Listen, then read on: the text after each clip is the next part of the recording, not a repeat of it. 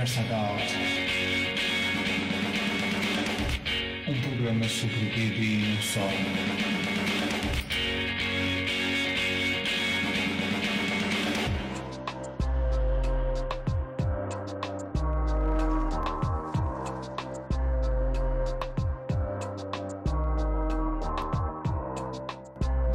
Iniciamos mais um episódio do nosso podcast. Desta vez o nosso convidado é o José de Freitas, que é editor da Seita e tem já um longo histórico na banda desenhada. Uh, Bem-vindo, José. Olá, obrigado. Obrigado pelo convite. Espero que toda a gente me esteja a ouvir bem e que, e que esta entrevista tenha interesse para eles. Uhum. Sobretudo para quem, quer, eh, quem está um pouco ligado ao mundo da banda desenhada. Olha, José, podias falar um pouco como é que surgiu a tua ligação com a banda desenhada quando eras mais novo? Um, há duas ligações, não é? Há uma ligação profissional, mas há uma ligação pessoal antes disso. Uh, na verdade, eu andei no Liceu Francês, que é uma escola aqui, o Liceu Francês Charles Pierre, é uma, uma escola em, em Lisboa, onde ler banda desenhada é quase uma obrigação, ou seja, é, é, é com isso praticamente que a gente aprende a ler e a escrever.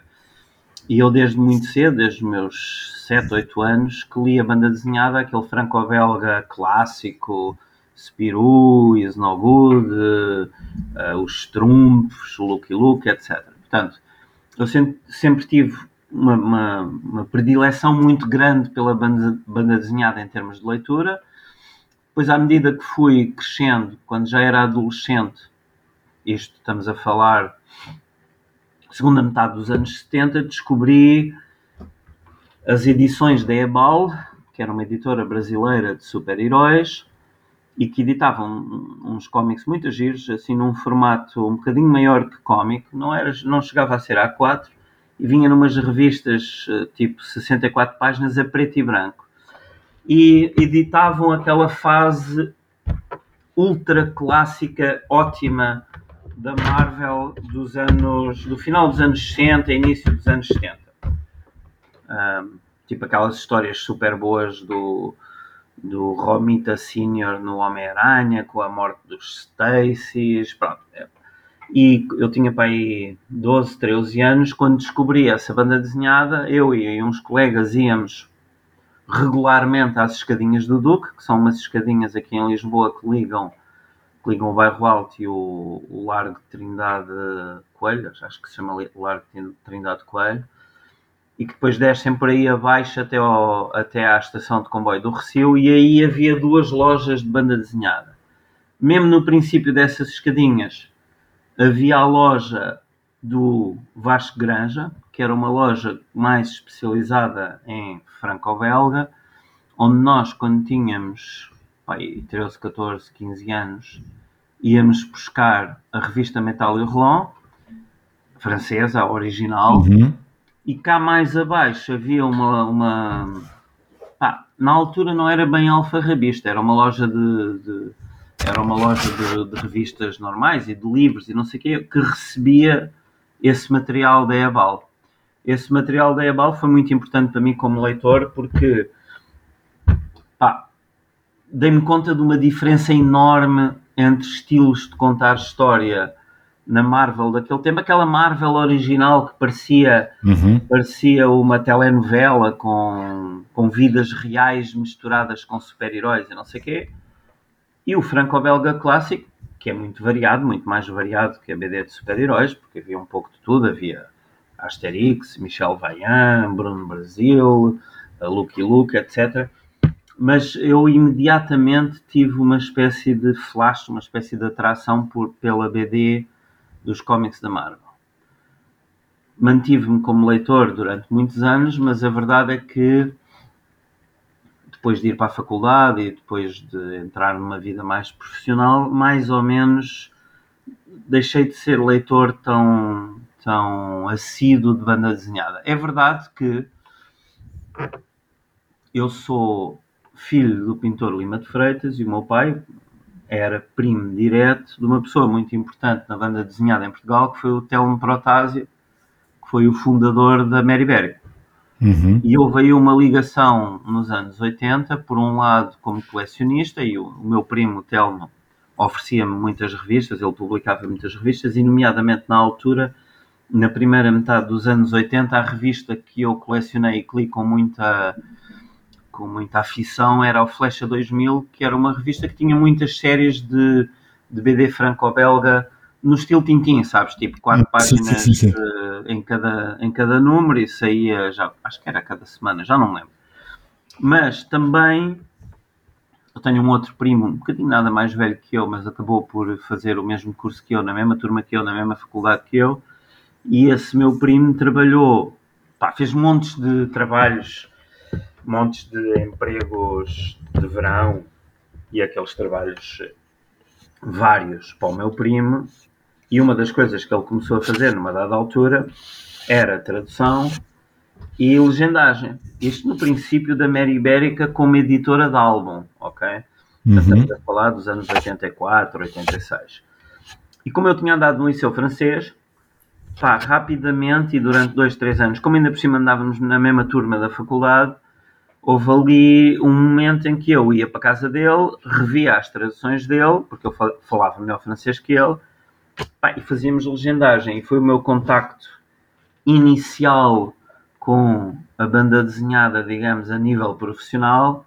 Pá, e era uma cena que não tem nada a ver com o que se faz hoje em dia, não é? Mas a gente tinha umas folhas de papel vegetal que punhamos em cima dos álbuns, não é? Aliás, normalmente desmanchávamos os álbuns, retirávamos as páginas todas, punhamos em cima de uma mesa ou uma mesa de luz, a minha irmã tinha uma, e depois com um lápis fazíamos a forma dos balões, é? Pá, e depois ensaiávamos N vezes até caber o texto e, e fazíamos aquilo com uma rotring fininha e era um pincel, ok, era uma seca, mas era muito divertido ao mesmo tempo. E ainda, ainda legendei alguns álbuns assim. Depois, pá, depois a vida meteu-se e eu fiz montes de coisas e saí um bocado da banda desenhada de uma maneira que, digamos, o meu contacto com aquilo que a gente hoje em dia chama a cultura pop Uhum. deixou de ser com a banda desenhada e passou a ser com os jogos, e nomeadamente com o roleplay e nomeadamente com o Dungeons and Dragons, que na altura era um jogo super minoritário, era de um grupo de, nerds, sei lá, éramos uma minoria, um, um nicho dos nichos. E eu, nesses anos, meados dos anos 80, comecei a gravitar para clubes de roleplay, jogava imenso com amigos meus. E, e comecei a, a corresponder-me com editoras americanas de jogos de roleplay, nomeadamente com a TSR, que era, era editora do, do Dungeons and Dragons, de tal maneira que no final dos anos 80 fui eu quem traduzi e editou a primeira versão de Dungeons and Dragons no mercado português. Isso depois acarretou alguns anos de, de atividade profissional como editor de jogos. E nessa atividade profissional como editor de jogos, entrei em contato com uma editora brasileira que era a Devir, uma empresa que originalmente era distribuidora de cómics, mas que depois evoluiu para empresa de jogos. Na altura, pelo menos, havia muito mais dinheiro nos jogos, e nomeadamente dos jogos colecionáveis de cartas, como a Magic, etc., do que nos cómics.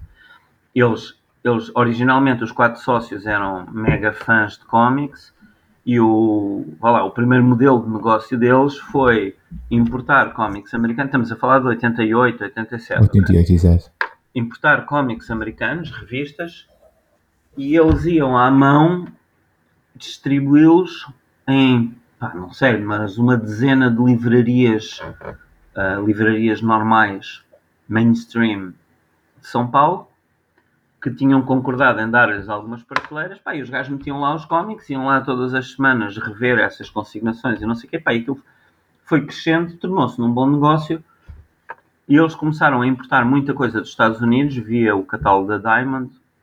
Na altura havia várias distribuidoras, não é como agora que só existe uma que é a Diamond, havia a Capital City e havia outras.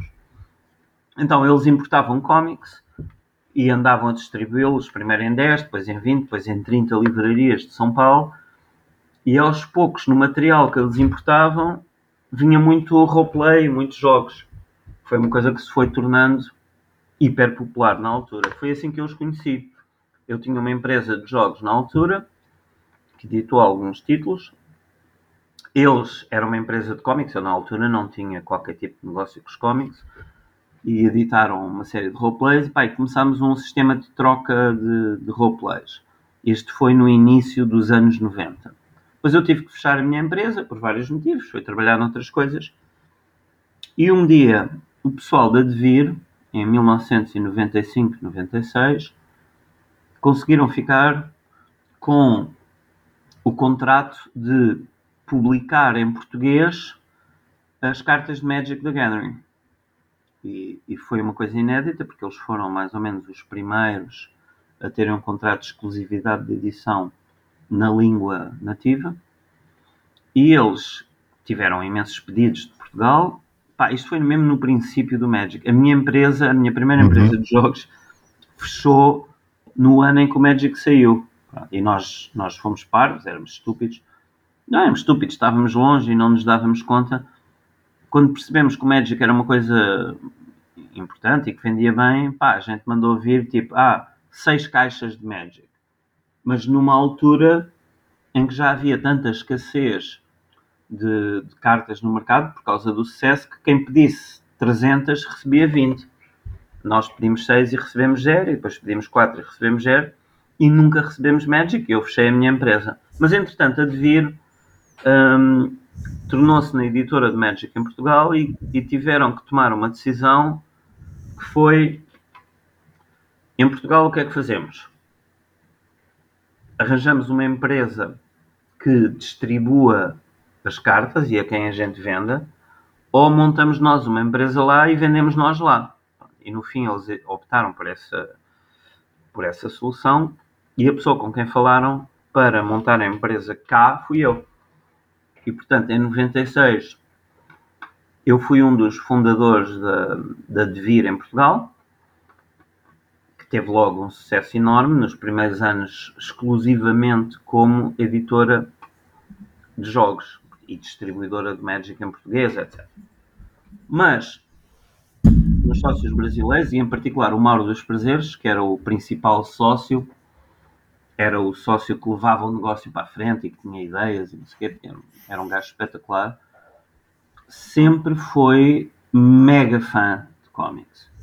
E no princípio ele vinha a Portugal duas, três vezes por ano, estava-me sempre a trazer cómics e foi ele que me levou, ele e um amigo meu que nunca deixou de ser fã de cómics, um dos meus melhores amigos do Liceu Francês, com quem eu li a banda desenhada quando era puto, pá, e voltei a tornar-me fã e leitor de BD, mas neste caso de BD quase exclusivamente cómics americanos. Na hum. altura, a Devir, embora não fosse editora do Sandman, foi a empresa que possibilitou que o Sandman fosse editado no Brasil, porque na altura a Abril comprou os direitos, Abril ou a Globo? Pá, agora já não me lembro mas uma dessas empresas grandes de média brasileiras comprou os direitos do Sandman em 94 ou 95, estava a ter um sucesso enorme nos Estados Unidos, e eles lançaram o Sandman em revista. Pá, e os primeiros 10 números correram muito bem, os outros 10 correram bastante mais fracamente, digamos. Uh, a um ponto que a editora pensou cancelar o Sandman. E aí uma pessoa chamada Leandro Luigi Delmanto, que é um, é um editor histórico no Brasil, é uma das pessoas que mais fez pelos cómics americanos no Brasil e era o responsável pelo Sandman nessa editora, era amigo do pessoal da Devir e disse ao pessoal da Devir, pá, a gente se calhar vai contactar, vai cancelar o Sandman porque não temos pedidos suficientes.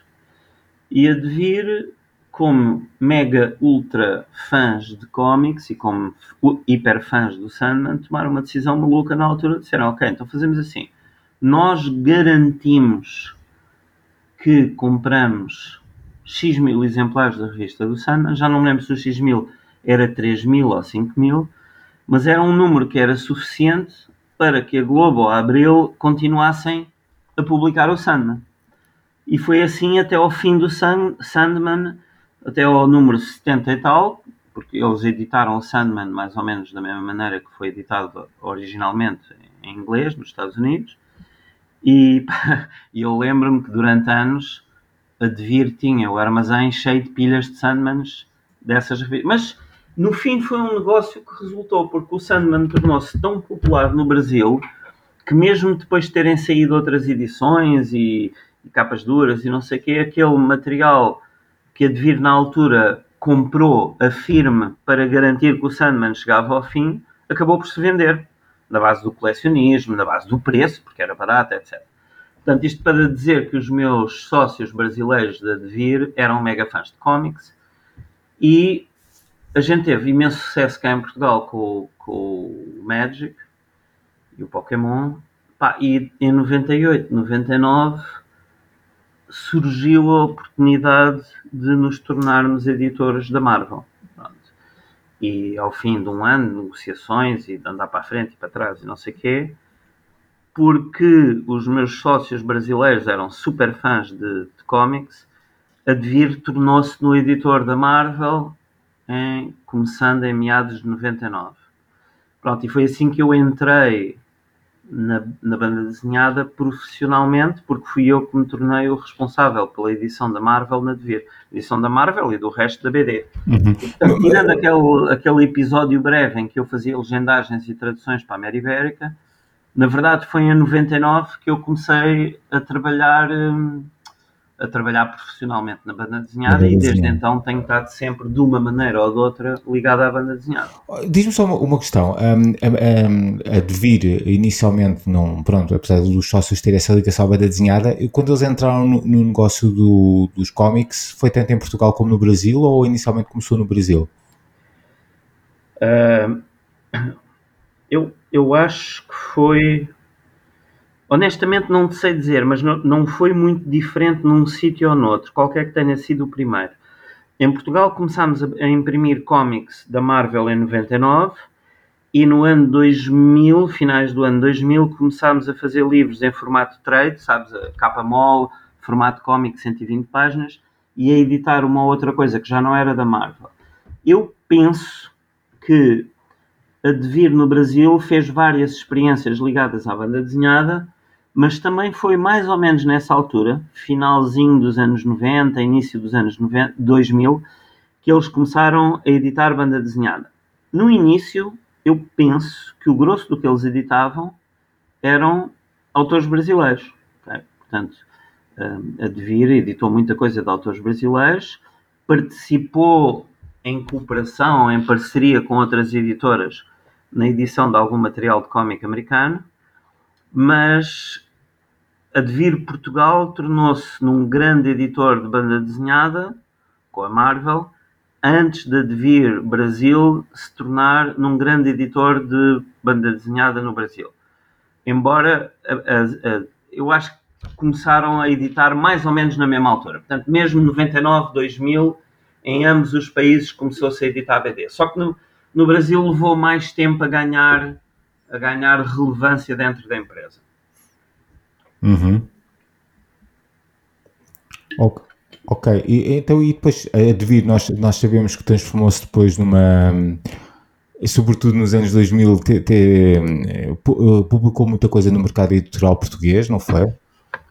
Ah, assim, uma coisa que é importante as pessoas darem-se conta é que a Devir, mesmo hoje, é primariamente uma empresa que vende jogos, ok? Não é, eu pá, não sei dizer minimamente a porcentagem. Sei que no meu tempo, mesmo no auge da edição de banda desenhada com revistas da Marvel e alguns disto e livros daquilo e não sei quê, a banda desenhada nunca passou de 15, 20% da faturação da empresa. E eu diria que hoje deve ser a mesma coisa. Não, don't quote me, como dizem os americanos, estou a dizer isto assim, a chutar um número à balda, mas uh, a atividade principal da Devir é jogos de cartas colecionáveis e jogos de tabuleiro. Okay? Hoje em dia tornaram-se num dos maiores editores de banda desenhada em Portugal via mangá, não é? Publicam 40 a 50 mangás por ano, que é bastante. Em número de títulos, são provavelmente, neste momento, o maior editor português.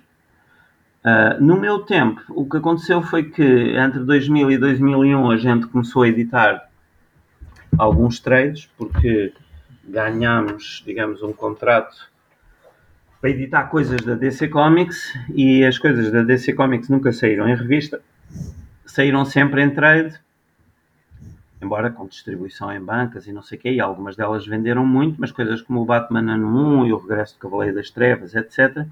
E depois, aos poucos, isso foi sendo complementado com outros títulos. E também editámos muita coisa de autores portugueses, isto entre 2002 e 2005.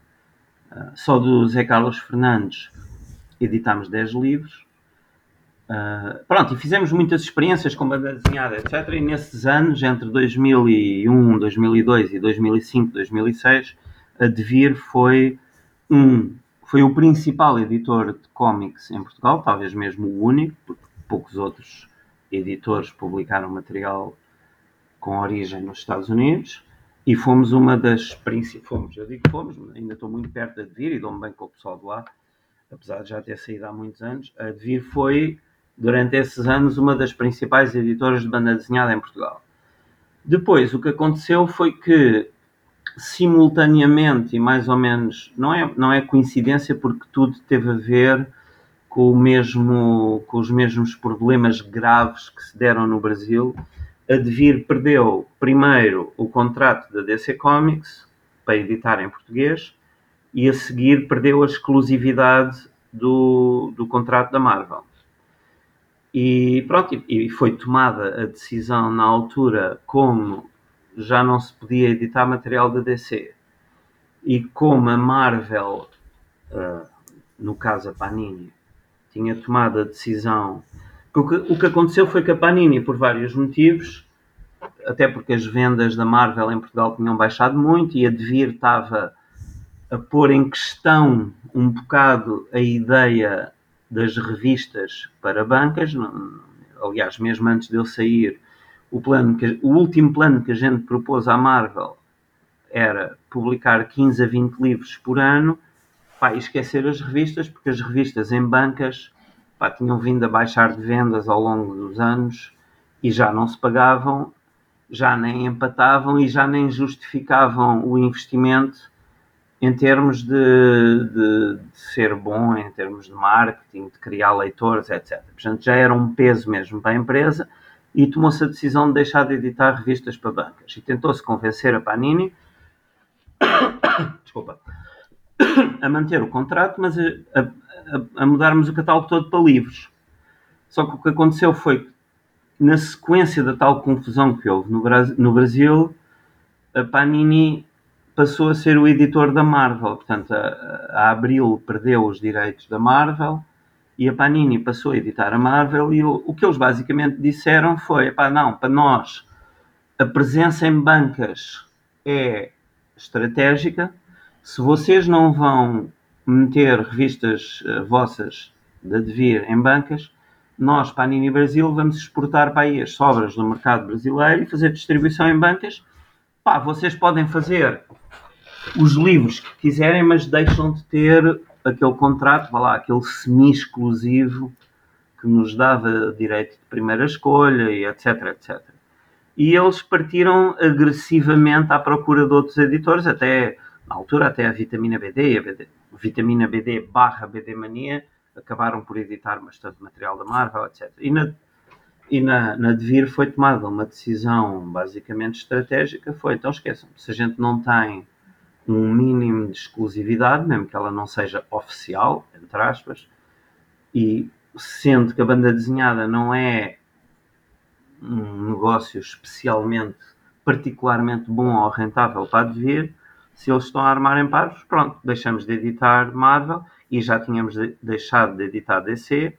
Pronto, e basicamente foi isso que aconteceu. Eu saí de Advir em 2007 por causa disso, porque se fechou o departamento editorial porque a pouca coisa que se ia continuar a editar, e na altura até a ideia era parar de editar, uh, e eu saí em 2007 por causa disso, já, quer dizer, não é que não houvesse lugar para mim, mas eu iria de diretor do departamento editorial voltar para a parte comercial trabalhar com pessoas que já há 3, 4 anos que não trabalhavam comigo, era uma posição meio esquisita e decidi ir, decidi ir à minha vida e fazer outra coisa Uhum. e vendi a minha participação na Devir.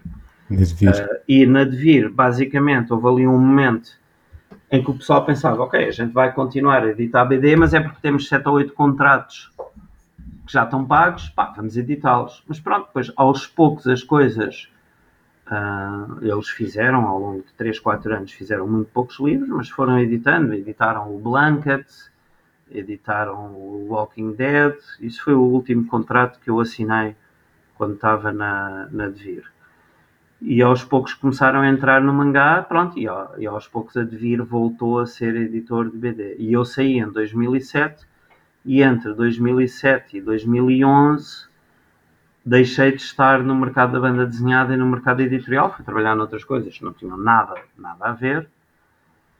E depois um dia, no início de 2011, eu não sei se tu te lembras ou se és demasiado novo, havia uma cena chamada os Gormitis. Lembras disso? Eu lembro, lembro, lembro. Pronto, eram uns bonequinhos que se compravam em, em saquinhos, não é?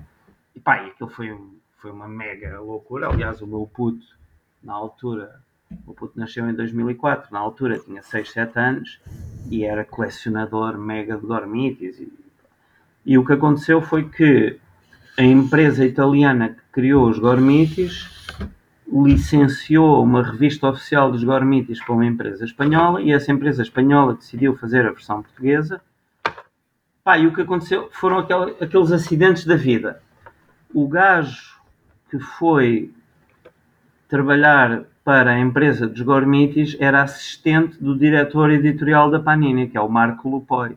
O Marco Lupoi foi um gajo com quem eu trabalhei muitos de anos, quando era responsável da Marvel em Portugal, Pai, é um gajo com quem eu sempre me entendi muito bem e com quem fiz bom negócio, no sentido que ele sempre respeitou e gostou do trabalho que nós cá fizemos. E quando o assistente dele, que eu agora está-me a dar uma branca do caraças, não me estou a lembrar do nome dele, quando o assistente dele foi para a Grani and Partners, que era a editora italiana do Gormiti, um dia esse gajo liga ao Marco Lupoi e diz: Epá, os meus licenciados querem fazer uma revista portuguesa dos Gormiti mas eu preciso de alguém que me faça isso bem feito. E o Marco Lupoi disse, ah, tenho o gajo para ti, desde que ele esteja disposto a trabalhar nisso. Pá, e eles contactaram e na altura eu estava a trabalhar noutra coisa, não tinha nada a ver isso, mas tinha algum tempo livre e percebi que a revista saía de dois em dois meses, não era enorme, eram para aí 64 páginas ou 72 páginas. Falei com o pessoal com quem eu tinha trabalhado e que era o, o ex-pessoal da equipa da Devir, que é o Rui Alves lá no Porto, o Hugo o Hugo Jesus, da, da, Central Comics, que eram pessoas, são pessoas com, que trabalharam comigo durante anos na Devir, e disse: pá, pessoal, tenho um projeto assim assado, vocês fazem a legendagem, o design e não sei o quê, tu, Hugo, também tratas do correio de leitores, eu faço as traduções, escrevo os textos originais, pronto, e foi assim. E em 2000, ainda me lembro que eu ainda estava dentro do, do prazo de, não é de confidencialidade, mas é de não concorrência da, da Devir, portanto ainda telefonei aos meus então, sócios. Mas existia mesmo esse contrato quando... Quando saí da Devir, assinei um eles pagaram, e pá, eu saí da Devir, não houve, eu saí da Devir muito bem, ok, os meus sócios brasileiros foram super espetaculares comigo, muito justos, pagaram o que tinham que pagar, pronto, houve coisas que pagaram logo, outras que levaram dois anos a pagar, porque estavam em tranche e não sei o quê, e correu muito bem, mas uma das coisas que que o contrato que eu tinha quando vendi tudo era X anos durante os quais eu não trabalharia no mercado editorial. E tipo, faltavam seis meses, não é? E eu ainda telefonei para lá a dizer: olha, pessoal, pediram para eu fazer uma revista assim, assim ah, está bem, não há problema, não sei. Então, em 2011 fiz essa revista dos Gormiti, em 2011, 2012, ainda fizemos para aí 7 ou 8 números. Foi muito fixe, foi super bem pago. E depois, mais uma vez, o Marco Lupoi um dia uma senhora chamada Silvia Reis, que é a dona da Levoar, inícios de 2012, apanhou um avião de Lisboa para Barcelona ou para Madrid ou whatever, e num quiosque viu um livro, capa dura, da Marvel, vendido com um jornal qualquer espanhol. Tipo, e ela, ela tem uma empresa, a Levoar era uma empresa que foi em, em parte constituída para produzir conteúdos para o público, porque um, a Silvia trabalhou muitos anos no público e o público durante muito tempo fazia esse material in-house e quando tomaram a decisão de externalizar tudo, uma, o, que, o que a Silvia fez inteligentemente foi, ok, então eu, eu saio, monto uma empresa e vocês dão-me coisas para eu fazer. E foi assim, ela viu uns livros da Marvel vendidos e disse assim, vendidos com um jornal e pensou, pá, isto se calhar era uma coisa que em Portugal funciona porque o público até já faz coleções de livros de banda desenhada com a asa, se calhar isto tem pernas para andar e contactou a Panini e montou mais ou menos um plano e a Panini, mais uma vez, esse senhor, o Marco Lupoi, que é hoje talvez a pessoa mais importante no mercado editorial na Europa, porque ele é o responsável editorial de todas as Paninis de banda desenhada do mundo. Okay? Uhum.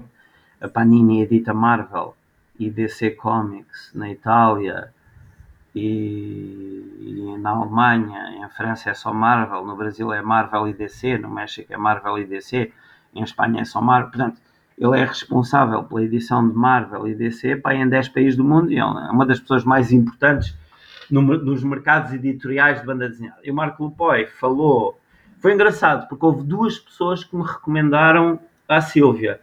A Silvia falou com o pessoal do público, o público foi falar com o Carlos Pessoa. O Carlos Pessoa era um jornalista do público que, é, que sempre se dedicou muito à BD, era uma das pessoas que há muito tempo escrevia sobre banda desenhada e era o gajo que produzia os conteúdos, os textos e a promoção para todas as coleções de banda desenhada que saíam com o público. Só que ele o que ele disse aos responsáveis do público foi: pá, eu de cómics não percebo nada, não tenho capacidade para escolher os livros que sairiam numa coleção, vocês têm é que falar com o Zé Freitas, porque eu tinha editado Marvel aqueles anos todos na Divirna e sempre me dei muito bem com ele. E o Marco Lupoi, pelo outro lado, disse exatamente a mesma coisa à Silvia: diz, ah, tens, é que, tens que dar os livros para fazer ao Zé Freitas, que ele faz-te isso na boa. E foi assim em 2012 que eu voltei à banda desenhada via Levoar, para produzir as coleções de super-heróis que a Levoar editou na altura com o público. E com a mesma equipa, os mesmos que eu estava a dizer há bocadinho, não é? O Rui Alves, o Jesus, depois mais tradutores e não sei o quê, de repente foram 25 livros que a gente teve que produzir para a Levoar em 2012. Uhum. Sim, sim, ainda foi bastante. Olha, eu estava-me só a lembrar de uma coisa, penso que até já foi um pouco mais anteriormente, há, hum, até uma conversa que nós já tivemos anteriormente, houve uma edição de livros que saiu na, no Correio da Manhã, na altura até com papel que não era como da qualidade, penso que também estiveste envolvido nessa... Sim, isso foi ainda no tempo de Devir, ou seja, foi um negócio saiu, saíram várias coleções, mas as duas, as duas coleções principais que saíram com o Correio da Manhã foi uma, uma coleção. Pá, já não me lembro dos nomes, mas uma era a coleção clássicos da banda desenhada e a sim, outra sim, era a coleção. o Super-Homem, Batman, havia uma, uma coleção foi em formatinho, pequenino, tipo A5, umas capas brancas, 200 a 300 páginas e a outra foi mais em formato cómico, um bocadinho maior, com, a, a, com um design diferente da capa. A, a, dos livros pequeninos tinham badanas e eram, tinham mais páginas em média, tinham mais páginas de 250, 300. A outra era mais livros de 160 a 250 páginas, num formato um bocadinho maior, formato trade americano, digamos. Um, essas duas coleções foi, pá, foram foram projetos esquisitos, no sentido que foram, foi muito acaso, ou seja, eu conhecia um dos responsáveis comerciais de uma mega gráfica portuguesa que existia na altura, que era a Soctip, que foi minha parceira na edição da primeira caixa Dungeons and Dragons, aí 15 anos ou quase 20 anos antes. E eu conheci o pessoal lá e eles tinham visto também coleções noutros países e pai, vieram ter comigo a dizer assim, a gente, eu acho, dizia o gajo, eu acho que eu consigo vender ao Correio da Manhã a ideia disto, mas preciso de alguém que me produza os livros e que me ponha em contato com os licenciadores. E aquilo no fundo foi um, foi um negócio porreiro, foi uma parceria de divisão de, de lucros entre nós, de Vir, na altura, a Soctip, o Correio da Manhã e a Panini como licenciador. Pronto, e, e foi, foram duas coleções que tiveram ambas muito sucesso. A segunda, uma, uma coisa interessante foi que na primeira nós, de vir, gerámos dois volumes da coleção, portanto eram volumes que não existiam originalmente, o resto era tudo volumes. Imagina, epá, eu não me lembro quantos, quantos livros saíram na primeira coleção, se foram 20, se foram 30. Mas no La República tinham saído 100, é? e nós, desses 100, escolhemos 20 para saírem cá em Portugal. Mas quisemos pôr coisas relevantes para o mercado português, pá, e uma das coisas que fizemos foi uh, o Popeye, porque na altura, isto é muito esquisito, eu não me fazia ideia na altura, uhum. na altura as tiras do Popeye tinham, pá, tinham uma saída brutal em Portugal e saíam em montes de jornais, sabes, aquelas tiras de quatro, quatro vinhetas e a, e a agência... Já, já, já, nessa altura já ainda, pensei que o Popeye já, já fosse, as pessoas lembravam-se da animação e não tinha ideia que ainda havia uma Mas ainda saía, na altura o, o supra-sumo era o Calvin and Hobbes, mas uhum. o gajo, o, o pessoal que representava agora não me lembro, é um senhor muito simpático com quem eu fiz dois ou três projetos. Ele tinha o Popeye e não sei como chegou à nossa fala e ele disse: pá, vocês têm que fazer um, um livro do Popeye, porque ele queria vender os direitos, não é? Então, nós do nosso lado, de Devir, foi giro, foi um projeto engraçado, porque fizemos dois livros que não existiam na coleção original do La República. Fizemos o livro do Popeye Portanto, tivemos que escrever os textos, selecionar as tiras e não sei o que. Foi muito divertido. Fui eu e o João Miguel Lameiras e um, um gajo chamado Leonardo Sá, que é um dos mega, não sei se tu o conheces, mas é um dos mega conhecedores da banda desenhada clássica dos anos 50, 60, que fizemos esse trabalho. E fizemos também um livro da Mónica, ok? Uhum. E depois, na segunda coleção que saiu, portanto, a segunda eu sei que eram 20 livros, e 20 ou 15. Epá, eu agora, a sério, já não me lembro. Mas pronto.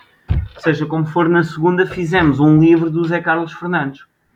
Um livro de 200 que páginas. Eu curiosamente tenho esse. Claro, exato. Eu não tenho, sabes que eu tinha, eles deram-me, pá, lá na Devir, um dia entregaram lá dois ou três caixotes, tipo 60 livros ou não sei o quê, e aquilo foi para um festival da Amadora, foi-se vendendo, eu esqueci-me de tirar os meus, um dia deram-me um, pá, e eu ofereci-o a alguém e já não, já não tenho esse livro. Mas pronto, é um livro com 200 páginas que é talvez o melhor livro sobre a obra do Zé Carlos Fernandes em Portugal, porque saiu numa altura, 2004 ou 2005, em que ele já não fez muito mais banda desenhada depois disso. Portanto, tinha, tinha 60 ou 70 páginas da pior banda do mundo, tinha montes de histórias curtas, algumas histórias maiores a preto e branco. É um livro muito bom e tem montes de texto e não sei o quê.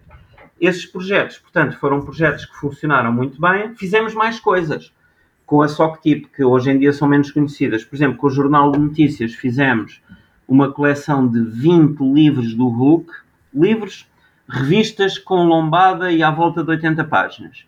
Portanto, 20 números do Hulk que venderam muito bem. E é basicamente, pá, é basicamente 3 anos de Hulk, de uma fase super boa do Hulk. E fizemos com o Record uma coleção de 12 números, também mais ou menos a mesma coisa, 72, 80 páginas cada do Tomb Raider, que é basicamente quase todo o Tomb Raider que tinha sido editado até à altura, menos os dois ou três que nós de vir tínhamos editado em livro antes. Portanto, com a SOCTIP fizemos esses projetos todos e foi muito fixe e foi a minha primeira, digamos, experiência com livros vendidos com jornais. E depois, muitos anos que, mais aliás, tarde, uma experiência extremamente útil depois para, para levar, não foi? Sim, não, sim, porque eu, sim por causa de questões de prazos e de qualidade e de, e de, pá, e de fechar as coisas a horas e não sei o quê. Não porque a parte comercial, no caso da Levoar, já não fui eu que negociei, não é? Portanto, o que acontecia com a Levoar, meu, a minha colaboração com a Levoar foi sempre super boa, porque a Silvia Rei é uma pessoa muito aberta, muito pompão queijo-queijo, que ela diz, sabes, como os americanos dizem, what you see is what you get. Ela às vezes é um bocadinho chatinha e tem ideias muito fortes, é uma pessoa com uma personalidade muito, muito marcada, mas eu sempre me dei muito bem com ela e é de uma honestidade enorme. Então, basicamente, o nosso trabalho com ela era ela tinha uma ideia muito clara da coleção que queria fazer.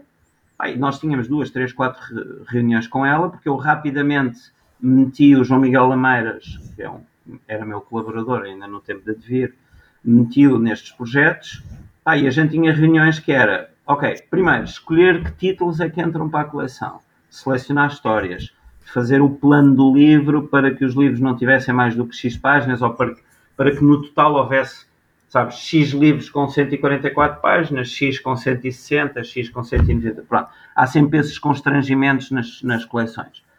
E, portanto, nós sempre tivemos muita intervenção na escolha dos títulos, bem que a palavra final era sempre da Sílvia, da e do público, mas depois, ao longo dos anos, pá, eu devo ter feito mais de 200 livros para, para Alvoar, porque foram quatro ou cinco coleções de super-heróis. Da Marvel foram para aí três ou quatro coleções. Da DC foram para aí cinco ou seis. Uh, mais seis coleções de, novelas gráficas. Mais uma coleção da Bonelli. Mais a coleção do Torpedo. Mais, pá, foram muitos livros que eu fiz para Alvoar. E basicamente o que eu fazia era tinha mais ou menos uma carta branca, mandava traduzir os livros, portanto, supervisionava uma equipe de tradutores, supervisionava uma equipa de legendadores e designs, se bem que eh, nas questões de capas, design, não sei o que, a levar, obviamente, opinava bastante, e entregava os livros prontos a imprimir. Mas já não tinha grande influência na parte comercial do projeto, tirando a parte que tinha que ver com a escolha de, de títulos. Pronto.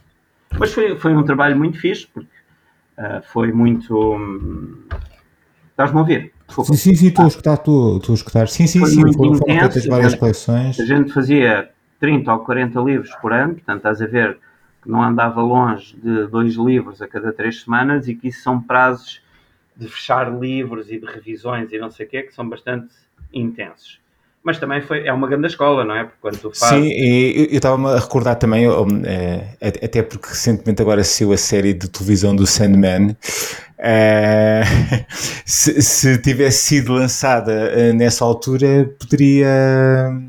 Ou, ou, talvez não, se calhar não, não, não seria tão... os direitos já, já, já estariam mais caros. Epá, mas, mas, mas, tu acabaste por referir, até tinha, tens uma ligação com o Sandman bastante. Sim, eu, eu bastante comecei sólida. a editar o Sandman na Devir, na altura ainda editámos três álbuns do Sandman, e depois aconteceu a confusão no Brasil e eles tiraram-nos os direitos da, da DC e passaram tudo para uma empresa no Brasil que depois nunca, nunca produziu nada para Portugal.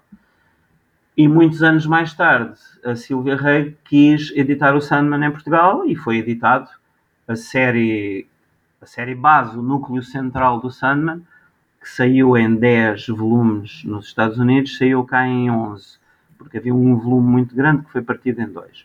Portanto, essa série está completa cá em Portugal. Um, alguns volumes venderam muito bem. No geral, não foi um mau projeto, mas não, não, não penso que se possa dizer que foi um best-seller. Mas quando a série inaugurou, houve de facto um relançamento da série, portanto. Uh, mas é, é, sempre muito difícil ajuizar o impacto que uma série de televisão ou um filme têm num, num livro, porque às vezes ajuda a vender e às vezes zero, sabes? Pois. Uh, no caso do Sandman, aqui há dois anos, quando, quando a série estreou, até ajudou a relançar um bocadinho o Sandman cá. Não sei se foi muito ou pouco, por acaso não, não tenho ideia. Sei que a, série, que a série de livros em si não foi mal, não foi nenhum best-seller, mas é uma daquelas séries que está sempre a vender, sabes? sim, sim, e o que eu reparei, eu, eu até pensei que, se, que a própria Levar poderia fazer um relançamento, se ainda tivesse os direitos, calculo que não, não, não o fez porque não tinha, Uh, mas reparem que um, a FNAC tinha, devia ter ainda em armazém, por isso lançou na altura da. quando estava, quando, quando estava a falar da série, uh, no verão. Não, mas, uma coisa que as pessoas não entendem é, imagina, portanto, imagina que tu és a levoar, ok? Uhum. Que assinaste o contrato para fazer o Sandman. E o teu contrato diz que tens que produzir os volumes do Sandman Agora vou chutar números, ok? Não faço a mínima ideia sim, do que, sim, que eu estou a dizer, é, mas basicamente a ideia é essa, ok? É tens 18 meses para lançar os, os volumes todos. Se não lançares, perdes o contrato. E depois tens suponhamos, 3 anos ou 4 anos para vender. E ao fim de 4 anos, para vender e para fazeres o que quiseres, no sentido podes fazer promoções, podes reimprimir livros se for caso disso, tens que sempre notificar a editora original, obviamente, mas pronto. Durante esses 4 anos, imaginamos, o, os direitos são teus em Portugal. Depois o contrato acaba no dia X, ao fim de 4 anos, e tu normalmente, por contrato, mesmo que já não tenhas direitos, mesmo que já não tenhas o direito de reimprimir, de fazer promoções, não sei o quê, tens um ano para vender stocks. E ao fim desse ano, tens que parar de vender stocks. Agora, o que acontece muitas vezes é, imagina, tu és a levoar, editaste o Sandman, perder, os teus direitos caducaram no dia X, normalmente, não é? Se calhar ganhaste mais do que dinheiro suficiente para pagar tudo e fazer lucro, mas ainda tens lá um armazém cheio de livros, suponhamos que ainda tens lá 500 de cada volume, e a DC sabe que não vai vender os direitos do Sandman outra vez a ninguém durante muito tempo, certo? Uhum. Porque tu vendeste bué, o Levoar vendeu bué e ainda há stock e não sei o quê, pois há esquemas, há esquemas legais no sentido, tu se tiveres um cliente em quem confies, tu despachas para o teu cliente 500 de cada volume, dás ao teu cliente dois anos para ele ir pagando em tranche, pagas os direitos, não é? Pagas os royalties, e os livros estão lá e o teu cliente vende, não é? Uhum. É, é como se fosses tu. Não é, é um, vai um bocado contra a ideia do contrato, mas na prática não é ilegal, porque tu vendeste os livros, pagaste os direitos. E portanto, o, o normal de acontecer é quando, quando um contrato acaba e a editora original dos livros em português ainda tem stock, a editora original dos direitos em inglês sabe que vai levar anos até vender outra vez os direitos em Portugal, se é que alguma vez volta a vender. Uhum. Então o que é que o pessoal faz? O pessoal faz assim, olha, Levoar, podes continuar a vender livros, mas tens, temos que fazer um contrato novo. E então o que a Levoar faz é, sei lá, tenho X mil livros em armazém, estou disposto a pagar um adiantamento de X mil dólares sobre vendas de X mil livros por ano durante três anos para continuar a ter o direito de vender os livros. E, portanto, muitas vezes as pessoas pensam que o contrato já acabou, mas a editora continua a ter o direito de vender os livros porque fez um acordo com a editora original americana para continuar a pagar direitos e a pagar algum adiantamento e manter o contrato. Pronto. E eu penso, e acho que não estou aqui a dizer nada que seja Uhum. segredo nem nada disso, mas isso foi o que a Levoar fez com muitas coleções que editou. Chegou ao fim e disse assim: imaginemos, eu, isto, isto sou eu, suponhamos, ok? Claro, claro. Mas, mas disse à DC, pá, ainda tenho montes de stock, é uma estupidez eu estar a destruir este stock ou deixar de vender. Eu pago-vos mil dólares por ano de adiantamento, de garantia mínima, faço-vos relatórios de royalties e deixem-me continuar a vender este material durante mais 3 ou 4 anos. Eu não sei se são mil, são 3 mil, whatever, mas a ideia é essa. Eu já fiz isso muitas vezes, sobretudo no caso da Devir, mas também no caso do tempo em que eu trabalhava na G-Floyd, pá, contratos que acabavam, mas a gente ainda tinha bastante stock. Pá, a gente, uma pessoa arranja-se com o editor original e toda a gente ganha, não é? O, original, o, o editor original recebe mil dólares à cabeça e sabe que ao fim do ano se calhar recebe mais mil de vendas e que o livro está lá no mercado e que está tudo ok e pronto. E, Uhum. Sim, sim, tem, se chegar a esses acordos. Olha, eu gostava de falar também um bocadinho da. eh, Tendo em conta o, eh, as, as inúmeras coleções que a Calvar lançou, uma que foi bastante icónica foi realmente a, a novela gráfica. Hum, até, até foi inovadora na questão do- dos formatos, tamanhos diferentes. Hum, e, na minha opinião, é- as, eh, as melhores séries eh, que saíram na, na- novela gráfica foram as duas primeiras, onde realmente havia uma grande aposta no- nos autores mais, mais clássicos.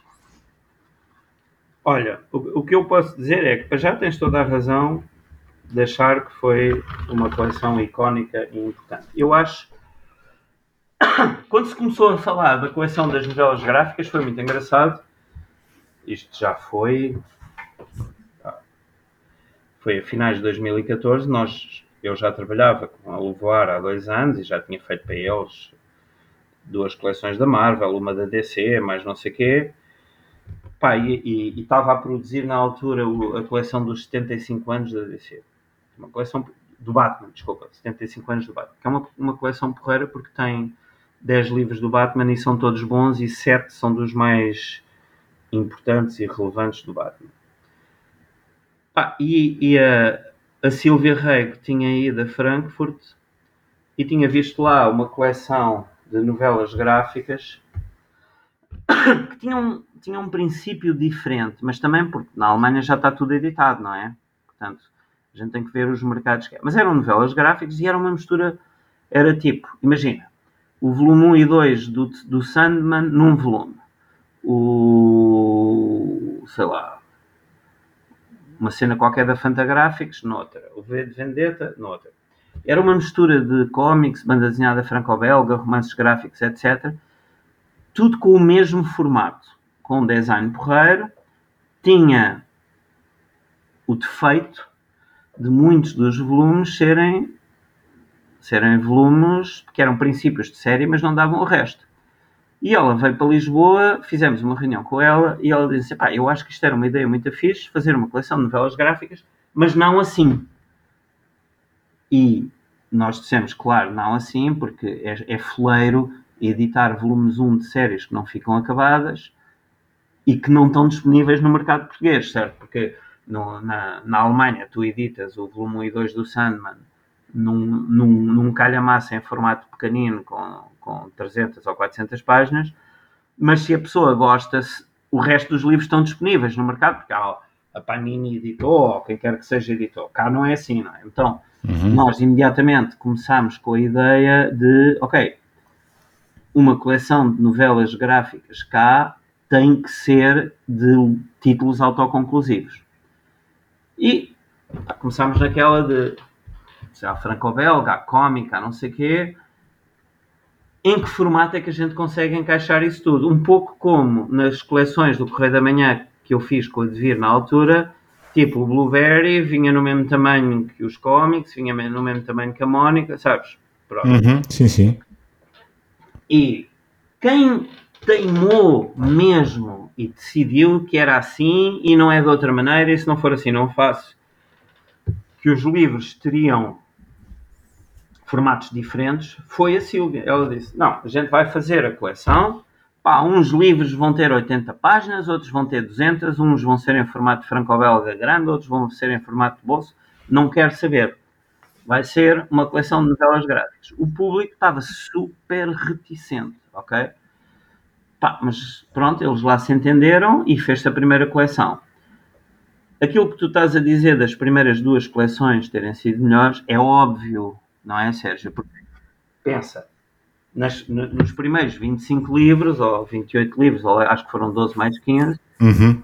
já gastaste uma boa parte das coisas mais importantes, não é? Quando estás a fazer a sexta coleção de novelas gráficas, já não há V de Vingança para editar, já não há Ronin para editar, já não há já não há garagem hermética para editar, já não há a louca do Sacré-Cœur, nem o contrato com Deus. Portanto, aos poucos vais editando as coisas super importantes e relevantes e vais entrando numa filosofia diferente. A filosofia entre a terceira e a quarta coleção de novelas gráficas, e foi uma filosofia que foi explicitamente discutida por nós, por mim, pela Silvia, pelo João Miguel, tem que mudar de apresentar os livros mais relevantes da BD internacional que não estavam disponíveis em Portugal e a lógica tem que passar a ser: esta é uma coleção para as pessoas experimentarem tipos muito diferentes de banda desenhada por um preço porreiro e sabendo que tem, vá lá, digamos, entre aspas, um selo de qualidade. E a verdade é que a grande maioria dos leitores aceitaram a coleção como isso. Porque a gente recebia literalmente centenas de e-mails e muitos diziam assim: pá, comprei a coleção, apanhei dois ou três livros que não gostei, mas também custam 12 euros ou 11,90 ou lá o que era, uhum. e isso é um preço mais do que justo para a gente fazer experiências. E depois, aquilo tinha uma espécie de selo de qualidade do público, a gente não se deu conta no princípio, porque estávamos a editar Marvel antes, não é, não é a mesma coisa mas a gente percebeu que quando o público recomendava novelas gráficas havia um, havia um, um público enorme de gente que confiava. E eu acho que mais do que tudo aquilo que, que nós que já somos fãs de BD, não é? Tu já és fãs de BD, já lias Sim, sim, sim. não sei o quê. A coleção das novelas gráficas é fixe porque deu-te para comprar lá um monte de livros que não tinhas tido a preço porreiro ou, ou que só tinham saído em alemão ou whatever. Mas para uma quantidade gigantesca de leitores casuais que não compravam BD há muito tempo ou que compravam pouca BD ou não sei o quê, foi a coleção que fez com que milhares de pessoas recomeçassem a comprar BD, recom- re- começassem a pensar, ok, a BD não é só para putos, o público está-me a recomendar coisas com um cariz mais literário, com um cariz mais adulto, com um cariz mais variado, e foi, eu acho que esses seis anos de coleções da- das novelas gráficas foram literalmente o ponto de viragem da banda desenhada em Portugal nos últimos 15 anos. Uhum. A primeira foi em 2015, epá, e de 2015 de- até 2018, 2019 foram os anos que eu, como trabalhava para a não é? E falo com o pessoal da Levoar, sei como é que iam as vendas e, e víamos o correio de leitores e não sei o quê, mas também trabalhava para a G Floyd. São os anos que eu me dei conta que estava a entrar imensa gente no mercado. Isto gente que se calhar não lia BD há 10 anos, ou gente que nunca tinha lido e achava que era uma parvoíce, mas, sabes, a minha colega da, da escola, da repartição, ou, ou da empresa, recomendou-me isto e até é fixe. E a verdade é que nos anos 2000, vá lá, entre 2000 e 2006, 2007, houve um crescimento gigantesco da banda desenhada cá, e depois houve um crash, ok? Uhum. um crash tão grande que ainda hoje eu penso que não recuperamos completamente. Recuperamos talvez em número total de livros vendidos. Porquê? Porque hoje em dia publicam-se muito mais títulos do que na altura. Na- Naquela altura publicavam 120 ou 150 títulos, agora publicam-se 280 ou qualquer coisa assim do género.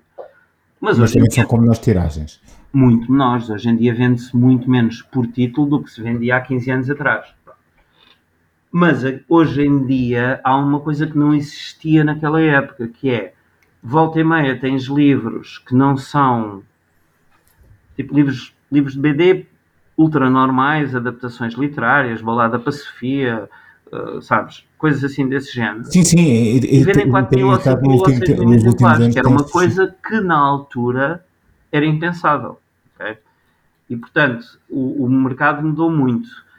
Está mais fragmentado, há mais editoras, há muito mais livros, as vendas por livro baixaram bastante, mas as vendas potenciais de um best-seller BD casual, não necessariamente Asterix ou uma coisa muito específica, essas vendas potenciais aumentaram muito. Pá, um livro do Felipe Melo vende 6, 7, 8 mil, 9 mil exemplares. Uma adaptação do 1984 vende 6 mil exemplares. Sabes? Uhum. É diferente o mercado e é diferente, penso, um bocadinho para melhor. Agora, mesmo assim, continua a ser um mercado frágil. As editoras não, não são, não estão de muito boa saúde, no geral, porque são editoras pequenas, e continua a ser um bocadinho um nicho. Sim, sim, sim.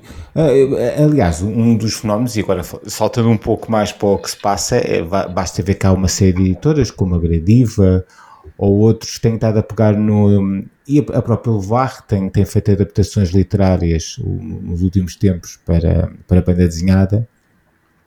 Há, há um mercado que já, pronto, tem estado a, diversificar como não havia algum, Sim. já há algum tempo. É, é um dos géneros que tem mais saída. A coleção da Levoar tem duas vantagens muito grandes, que é que os livros são baratos, não é? estão a 12 ou 13 Uhum. euros e são de boa qualidade física e é promovida na RTP. Agora, isto é opinião pessoal e espero não estar a ofender a Sílvia, a grande maioria dos livros, não todos, mas a grande maioria dos, livros são fraquinhos, é? Portanto, mas as vendas são muito boas e os meus grandes clientes, a FNAC, a UC, etc., falam sempre da coleção dos clássicos literários como sendo um dos best-sellers em Portugal. Nós temos boas experiências com adaptações literárias e não só nós, não é? Outras editoras, co- como eu te disse, do 1984 saíram duas ou três adaptações, mas a primeira, aquela do, Guido Finesti, ou lá como é que ele se chama. Sim, sim, também tenho esse livro. Esse livro não é mau. A, a, segunda que saiu tem aquela capa toda às cores e tem um formato mais quadrado. Eu acho melhor. Como, como BD, como adaptação. Mas é menos clássica e talvez atraia menos o tal leitor casual, não é? Essa adaptação que a gente está a falar do 1984 vendeu para cima de 6 mil exemplares, o que é muito bom. Okay? Sim, sim. É, até, até achei-me surpreendente como é que houve. Uh, e, e não, não, havia conflito de direitos de, de autor? Uh, tantas editoras puderam lançar ao mesmo tempo ou porque já, já tinham expirado os direitos de 1984? Porque o 1984 entrou no domínio público um ano antes ou dois anos antes desse livro ter saído. Ah, ok. É livre neste momento. Ok. Um, mas pronto, esses são, vá lá, digamos, eu diria que as, as, as tendências e as, as, mudanças no mercado editorial hoje em dia são que os, há uma franja muito grande de leitores casuais, que são pessoas que são capazes de comprar para aí 10 livros de BD por ano, não compram mais, gostam de BD, acham que a BD é muito fixe, mas sabes, compram 10 de BD, um de poesia, dois de cozinha, 10 uhum. de romance, portanto, para eles a BD é uma coisa normal, casual, não precisa de ser complicada, não precisa de pertencer a um género, não, nada disso. Essa é uma tendência muito grande. E, de uma certa maneira, e eu costumo dizer isto sempre ao pessoal, é o que é que a gente quer? O que é que é melhor? É melhor termos um mercado com 5 mil pessoas que compram 100 livros cada, não é? E que nos compram meio milhão de livros por ano, ou um mercado com meio milhão de pessoas que nos compram 10 livros por ano e que nos compram 5 milhões de livros por ano. São coisas muito diferentes, são perspectivas muito diferentes de mercado, mas eu diria, para já, para já são dois tipos de mercados que não, são, que não se excluem um ao outro, não é? Tu podes ter aquele núcleo ultra duro de pessoas, como eu conheço muito, eu tenho clientes online que me mandam um e-mail de 4 em 4 meses e me dizem assim: Olha, faz aí a lista de tudo o que saiu, entretanto, eu, eu, compram tudo, tudo. Não há nenhum livro que eu edito que eles não comprem. Ah, olha, a última vez que comprei foi o Fado Ilustrado que saiu em junho. E eu digo-lhes: Olha, já saíram mais 15 livros, entretanto. Ah, faz aí a lista, dá-me um desconto e eu compro tudo. Pronto, e é assim. E portanto, esses, esses fãs não impedem que haja um público enorme de pessoas que compram 10 ou 12 livros por ano e que vão criar um mercado de BD muito maior e mais saudável.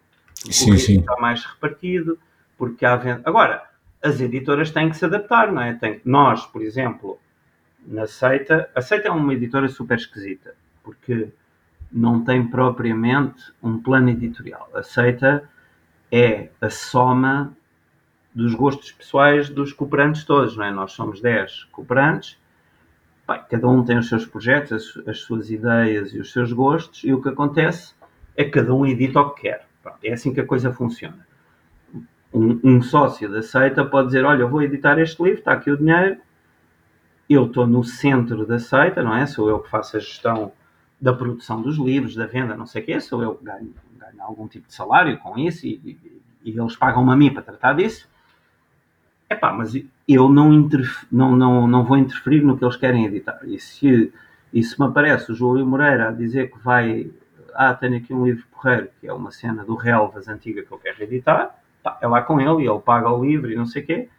E depois temos um sistema e todos os, todos os sócios metem o dinheiro. Se o livro der dinheiro, eles recebem um crédito e podem usar o crédito para gastar noutros livros. Uhum. O catálogo da seita é isso é a soma do que eu quero editar, do que o João Miguel Lameiras quer editar, do que o Zé Pedro Castelo Branco quer editar. Obviamente que é também um sítio onde às vezes há maneiras das pessoas se porem de acordo. Alguém diz, epá, eu adorava editar este livro, mas é caro. Vocês não querem dividir comigo este livro? Pai, às vezes há 5, 6, 7, 8 e, em alguns casos, 9 sócios que disseram, ok, a gente faz o livro todos juntos, toda a gente mete um bocadinho de dinheiro e essa é uma vantagem, sei lá, competitiva, se quiser chamar-lhe, da seita, que é às vezes, como somos muitos sócios e temos este modus operandi, às vezes é possível fazer mais livros do que uma editora normal poderia fazer, porque os sócios normalmente estão sempre dispostos a meter mais 500 euros ou 800 euros ou whatever, não interessa. E portanto, nós, nós não somos um exemplo em termos de catálogo quando eu digo que as editoras têm que se adaptar à nova realidade. Mas, por exemplo, nós que somos uma editora que temos sócios que gostam de editar coisas da Bonelli, Tex e o Dylan Dog, gostam de editar uhum. álbuns franco-belgas clássicos, também às vezes pensamos, ok, temos que fazer coisas para aquilo que o mercado está a começar a querer e de onde que fazemos coisas como o Drácula, como o Apocalipse, como o Macbeth, que vamos lançar agora, etc. E eu acho que há aí muitas oportunidades para as editoras, mesmo que, são, que sejam editoras clássicas de banda desenhada com coisas que apelam mais aos tais 5 mil que compram 100 livros por ano, do que aos 500 mil que compram 10, mas há, há, a hipótese de ir fazendo livros para um público maior. É claro, são sempre um risco, não é? Porque uhum. às vezes tens que fazer mais tiragem, a coisa nunca é fácil. Mas a realidade está a mudar um bocadinho em termos do mercado cá e eu acho que são esses, pronto, para mim são esses os grandes fenómenos. É a aparição de um público mais casual mas que gosta de BD, gosta genuinamente de BD, mas não é fã no sentido fanático de querer comprar tudo. Gosta genuinamente de BD o suficiente para comprar 10 a 15 ou 20 livros por ano e ouvir as recomendações, mas é pessoal que nem sequer anda nos grupos de Facebook, nem nos blogs, nem nada. E isso é uma oportunidade para se editarem livros para uma franja maior de público. Agora, não é pessoal que vai comprar o Nevada, que é uma, uma série franco-belga que nós editamos, ou que vai editar o Castelo dos Animais, ou que vai comprar o Castelo dos Animais, da arte do autor, etc. Compram coisas mais específicas. A segunda grande, hum, sei lá, a segunda, a segunda, grande vantagem no mercado hoje em dia é uma vantagem e é uma, é uma, é uma desvantagem, mas ao contrário do antigamente, é possível fazer tiragens pequenas, as gráficas conseguem adequar os preços e, portanto, é possível haver muitas editoras a fazerem 10, 15, 20 livros por ano com tiragens pequenas, e há um núcleo duro de fãs de BD que mais ou menos vai sustentando essas tiragens de mil livros, ok? Uhum. A terceira grande, a terceira grande tendência que eu acho que é que é o desafio não só cá, mas em muitos países é o mangá, não é que a gente literal, literalmente eu tenho a noção de que há títulos mangá que sozinhos venderam mais que tudo o resto da banda desenhada em Portugal junta. Em número de exemplares, talvez não em dinheiro, porque os livros de mangá tendem a ser um bocadinho mais baratos, certo? Mas, por exemplo, o Demon Slayer, e eu acho que não estou aqui a dizer nenhum segredo, mas uh, quando o Demon Slayer tinha 6 ou 8 meses de prateleira e só tinham saído 2 ou 3 volumes, a compradora da FNAC disse-me que só desses 2 ou 3 volumes eles, tinham, eles, FNAC, sozinhos tinham comprado mais de 20 mil exemplares. Uhum. É uma série, e se a FNAC comprou 20 mil, significa, provavelmente, agora estou a chutar completamente, mas significa que eles venderam pelo menos 40 mil nos outros sítios, não é? Estamos a falar de uma série de mangá que vendeu 40 mil livros. Epá, 40 mil livros, se, tira, se puseres o, o Asterix de parte, mas 40 mil livros é provavelmente a soma de todos os livros que a ASA, a aula dos livros, a arte de autor, Aceita, a Gradiva, a Polvo, etc., tudo junto venderam. Ok? Uhum. Pá, se calhar eh, venderam um bocadinho mais, mas, mas sabes, 40 mil livros de um título, ou dois ou três volumes de um título, de uma série, é brutal. E portanto a gente não tem bem até, eu penso que as pessoas não se estão a dar conta bem até do tamanho do mercado do mangá. Do Agora, é como em todos os países eh, onde o mangá está a explodir. É, primeiro, todos os mangás vão vender? Não sabemos. Nós agora começamos a editar mangá, ainda, ainda é muito cedo, temos dois meses de vendas, não fazemos a mínima ideia de se vai ser um sucesso ou não. Até agora, a única coisa que eu posso dizer é que dos nossos primeiros dois mangás, o ritmo de vendas iniciais é muito superior a tudo o que a gente tenha editado até agora, com exceção dos Lucky Looks do Mathieu Bonhomme. Portanto, do Homem uhum. que Matou Lucky Luke e do próprio. Mas o Luke é uma marca e pronto, e puxa logo. Uh, e portanto, eu não sei se o mangá todo vai vender. Eu sei que é, sei que, sei que é uma oportunidade e que as editoras deveriam editar mangá. Sim, sei que sim. muitas editoras vão ficar pelo caminho porque há mangás que não vão vender. E a grande, a, grande, a grande pergunta é quantos desses leitores de mangá é que a gente consegue transformar em leitores de BD? E a segunda pergunta é quantos desses 500 mil, que não são 500 mil, mas que eu gostava que fossem 500 mil, leitores casuais compram 10 ou 20 mil, 10 ou 20 livros de banda desenhada por ano, quantos desses é que a gente consegue tornar em fãs de BD? Ou seja, em pessoas que não vão comprar só 10 ou 20 livros por ano, vão comprar 30 ou 40 e se vão interessar, vão andar nos blogs, vão andar nos grupos de Facebook, vão se educar sobre a banda desenhada. Portanto, agora, claro, temos uma crise a vir aí, a gente não sabe até que ponto é que tudo isto vai, vai funcionar durante os próximos anos. Não é? Sim, sim, sim. É, até porque o, os custos de, das gráficas aumentaram com esta com o aumento e o próprio aumento da inflação, pois leva as pessoas a terem que fazer escolhas, claro. Sim, eu acho que por um lado vai haver menos dinheiro disponível nos consumidores para compras não essenciais, não é? Não é essencial banda desenhada, tu não, não jantas um livro de banda desenhada, não é? Claro. E, e por outro lado, pá, literalmente, e para teres uma ideia, a gente lançou há muito pouco tempo um livro que de que pedimos o primeiro orçamento no início do ano, em janeiro, fevereiro. E o primeiro orçamento que nos deram foi 2,80€ por exemplar. E nós imprimimos agora e pagamos 4,20€. Portanto, ou seja, subiu 1,40€. Subiu 50%, literalmente.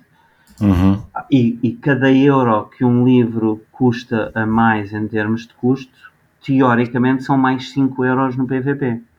Está a acontecer neste momento é que a grande maioria das editoras de banda desenhada não estão a refletir nos PVPs o aumento dos custos de produção dos livros e, portanto, estão a ficar com menos margem, estão a receber menos dinheiro e estão a ter mais dificuldades. E, mesmo assim, pá, não há muito por onde fugir. Eu acho que o que tu vais ver durante o próximo ano é um aumento constante dos preços de venda ao público. Dos, já se viu, não é? Uhum. Está a ver nos últimos dois, três meses, mas durante o ano que vem vai ser bastante mais dramático. Vai ser mais acentuado. Pois, pois. Hum, olha, uma coisa que eu, que eu vi lá no festival da.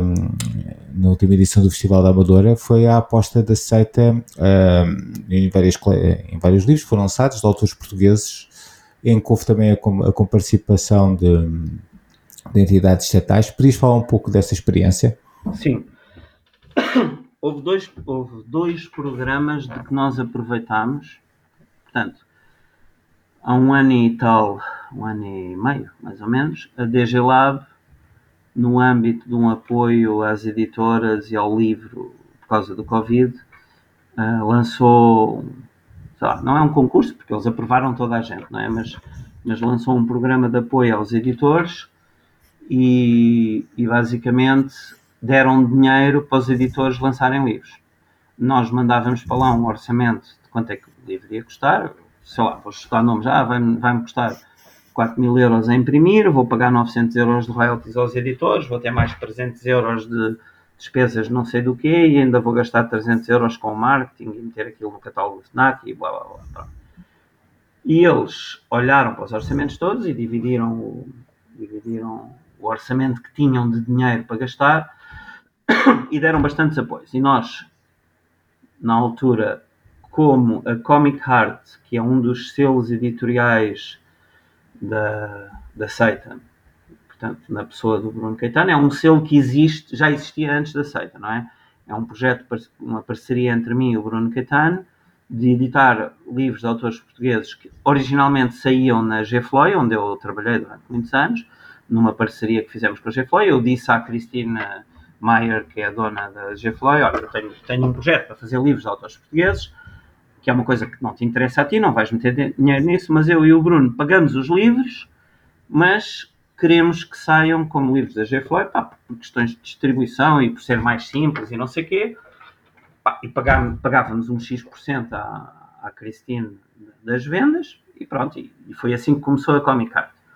Como a Comic Art existia como empresa à parte, na pessoa do Bruno Caetano, que é um empresário em nome individual, mas aceita também existia como empresa, foi fixe porque nós conseguimos receber apoio para seis livros no âmbito desse programa. Todos livros de autores portugueses, porque eles só, só patrocinaram livros de autores portugueses. O segundo programa que a gente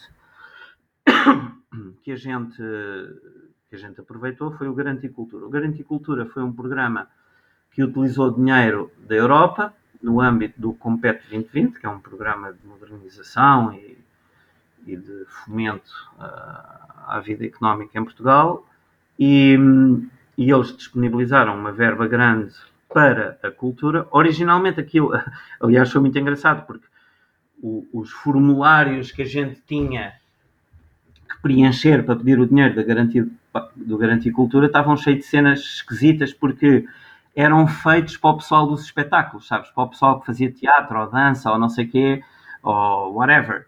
E, e, eles, à última hora, meteram os livros naquilo e não mudaram os formulários. Então a gente tinha que preencher coisas surreais do género. Em que locais se vai produzir o evento? Uh, coisas assim do género. Pronto.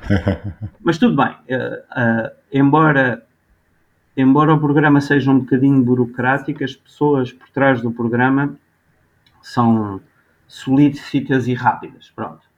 Portanto, no nosso projeto tivemos uma ideia, eu e o Bruno, como Comic Heart, portanto, como sendo o selo da seita que mais se tem dedicado a editores portugueses, mas também um outro sócio da, da seita que é o Júlio Moreira. O Júlio Moreira é uma pessoa muito importante na banda desenhada, eu penso que a geração de hoje não, não o conhece muito bem, mas ele foi cofundador, com mais uma série de pessoas, do Salão Internacional de Banda Desenhada do Porto.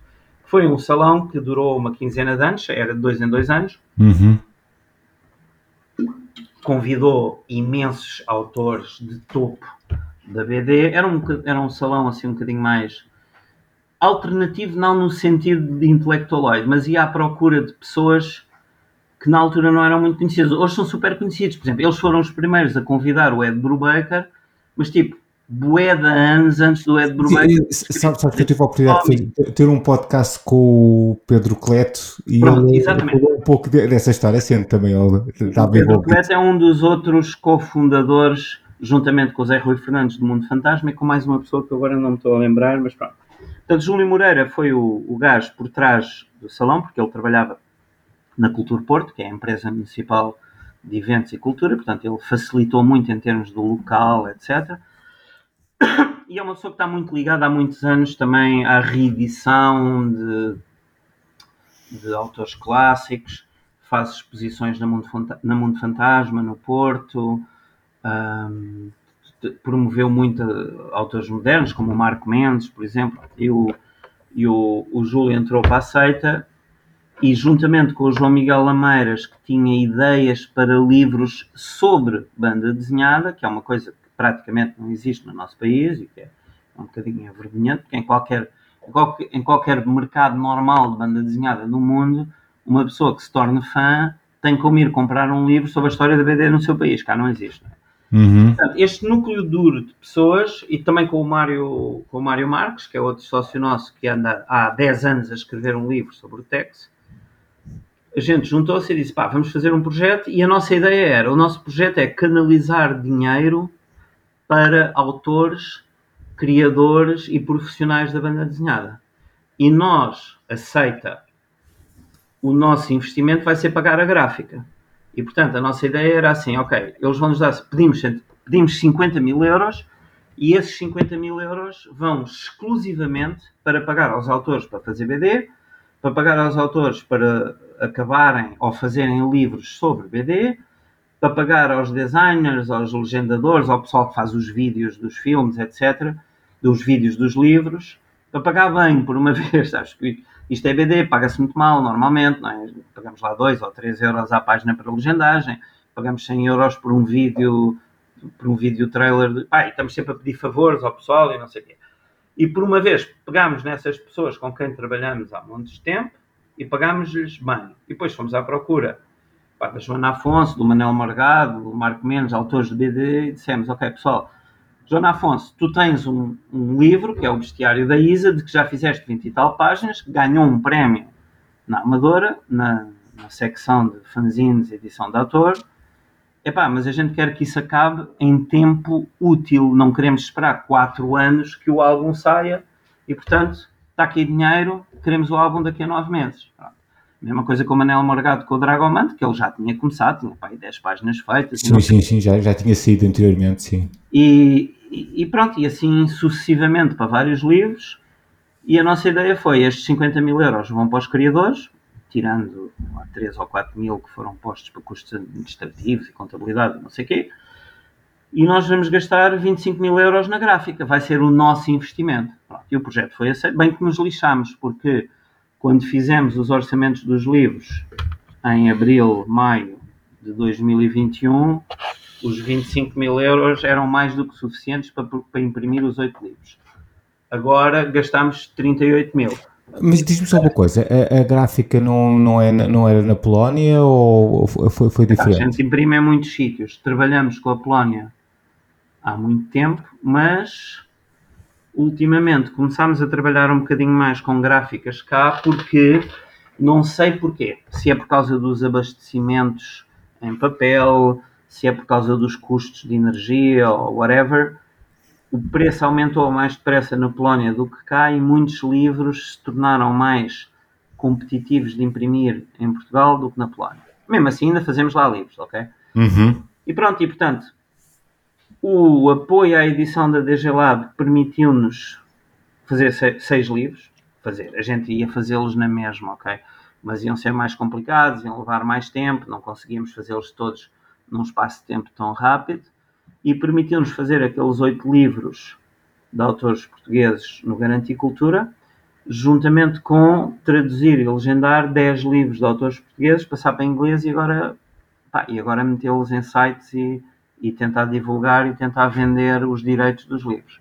Tipo, um, lá, um, um esforço de internacionalização de, de alguns autores portugueses.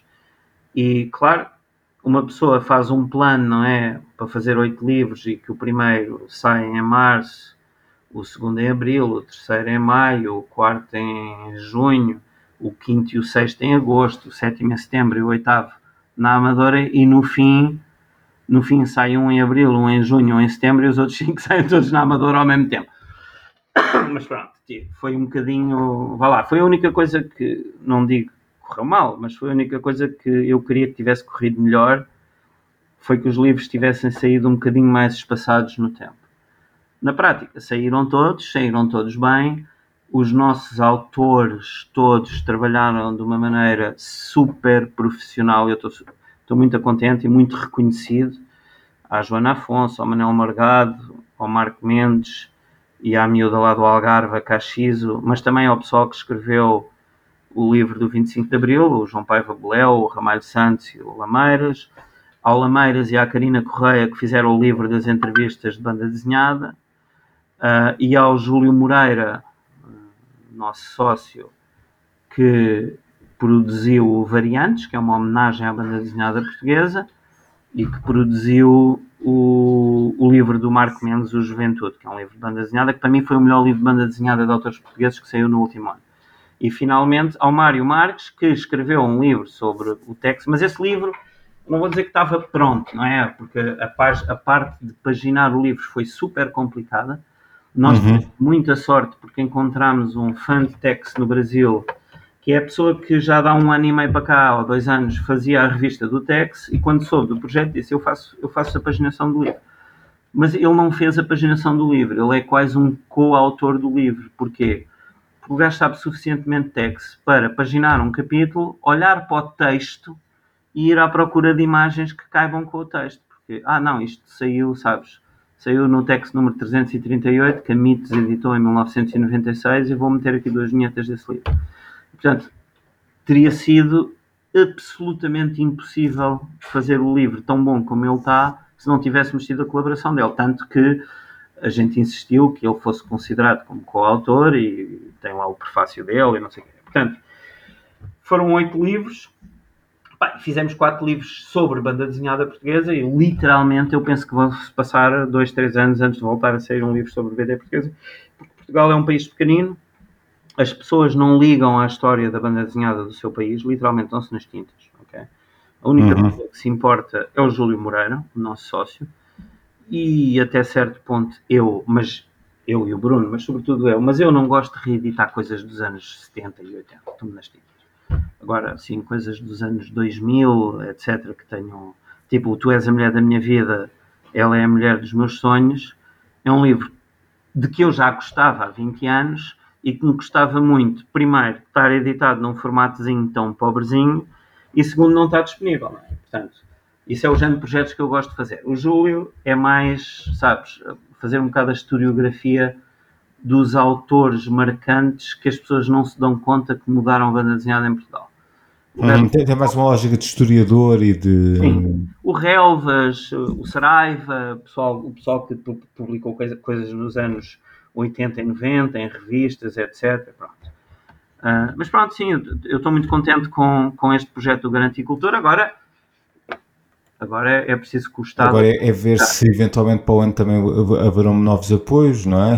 Mas Sim, se houver novos apoios, nós obviamente temos sempre projetos de autores portugueses para fazer.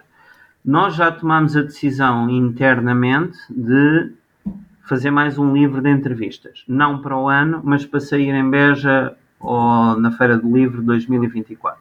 Já temos uma lista de autores a incluir. Eu não sei se já viste o livro das entrevistas, mas é um livro porreirinho. Eh, eu tive, tive a oportunidade de ver a apresentação na Amadora, eh, ainda escutei um pouco e pronto, mas eh, ainda não tive bem a oportunidade de ver. É um livro muito fixe para fãs de BD.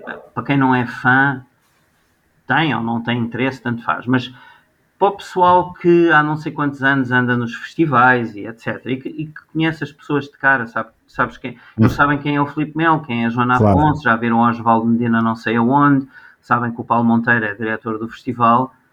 E são nove entrevistas pá, super fixe. Para quem, para quem gosta de banda desenhada e percebe um bocadinho e anda nos festivais e tem um bocadinho de conhecimento. Esse pessoal, o pessoal que gosta de ir à procura de autógrafos e não sei o quê. Para esse pessoal é um livro espetacular e eu recomendo de todo o coração. E nós já decidimos fazer outro, ok? Mesmo sem apoio.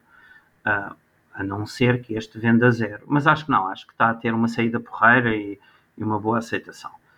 Ah, epá, e era uma das coisas que me chateia muito em Portugal é que, ao contrário de praticamente todos os outros países europeus que têm uma política de cultura séria, em Portugal não existem apoios à edição.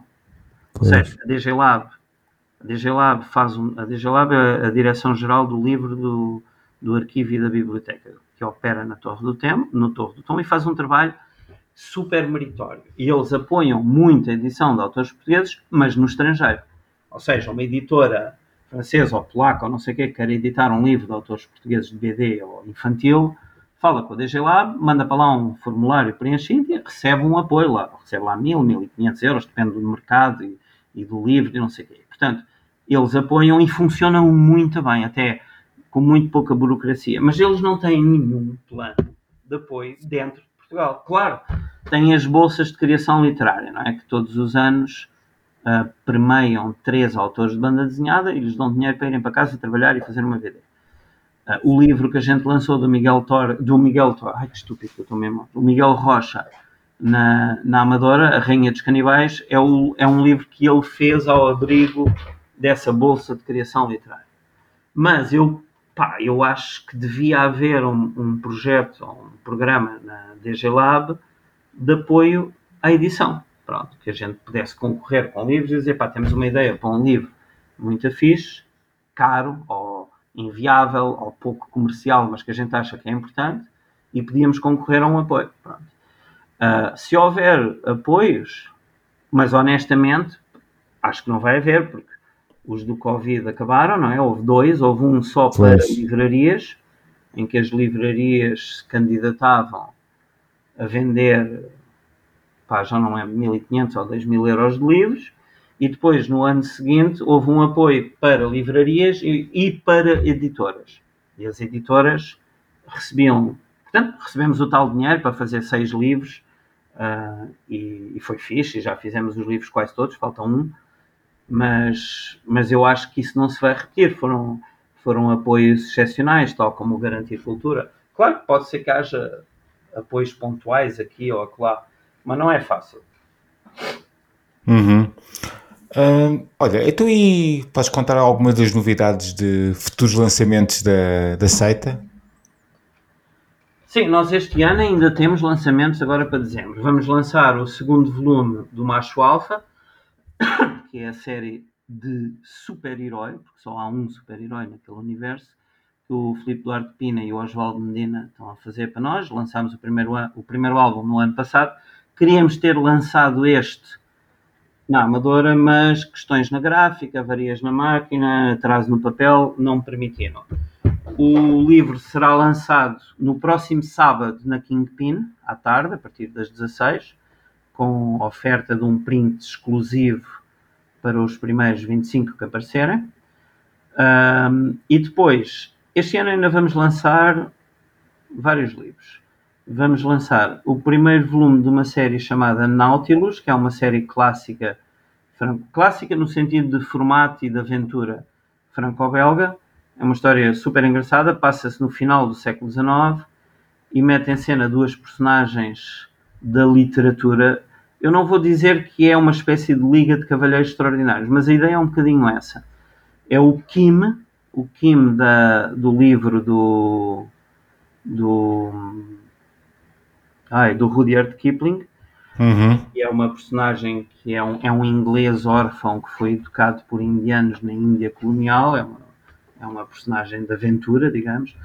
É o Kim já crescido, que trabalha como agente secreto para o Império Britânico e que tem que ir à procura do Nemo para resolver um caso muito complicado. É super bem desenhada, é uma, é uma série em três álbuns, a gente vai lançar o primeiro agora em dezembro, os outros dois saem durante o ano que vem. Vamos lançar uma coisa chamada Noir Burlesco, que é o primeiro volume de dois de uma série de policial dos anos 50 do Marini, que é espetacular, super bem desenhado. Marini, sabes? Sim, sim, o Marini é suíço e tem, e tem as águias de Roma e sim, exatamente. E mulheres de lingerie bonitas e sim, sim, um, sim, sim. um policial negro, tipo filme policial dos anos 50. São, é, um, é um livro em duas partes. A segunda sai agora em França, nós lançamos a primeira agora e a segunda sairá durante a primeira metade do ano que vem. Depois, o que é que a gente vai lançar mais? Ah, vamos lançar um álbum de um autor, de um argumentista francês e de um desenhador espanhol, Guilherme Escalada. É, um, é uma história meio estranha, é, é, é autoconclusiva, é um álbum franco-belga, 56 páginas, espetacularmente desenhado, pintado, lindo, e passa-se na Idade Média, é uma história meio onírica, meio fantástica.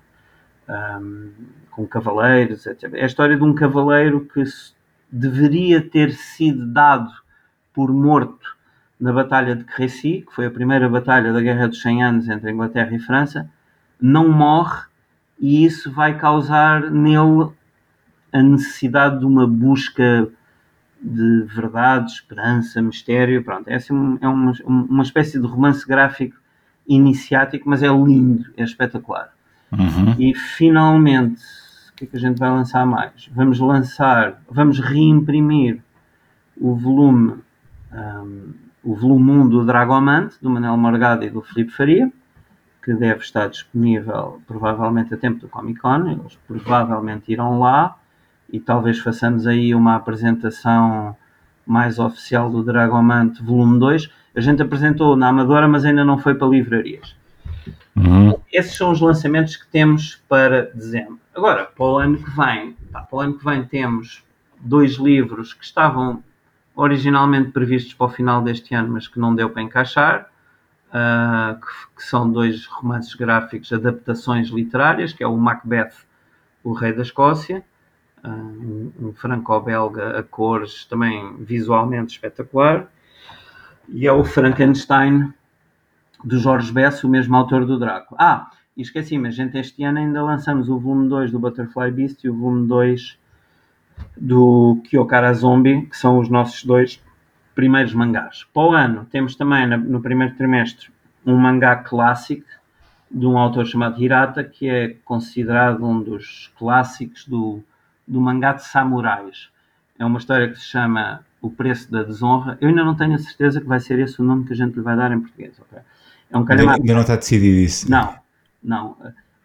O, o, nome francês é muito giro porque evoca a cena dos 30 dinheiros do Judas que ah, estranhamente. Faz, faz uma, uma.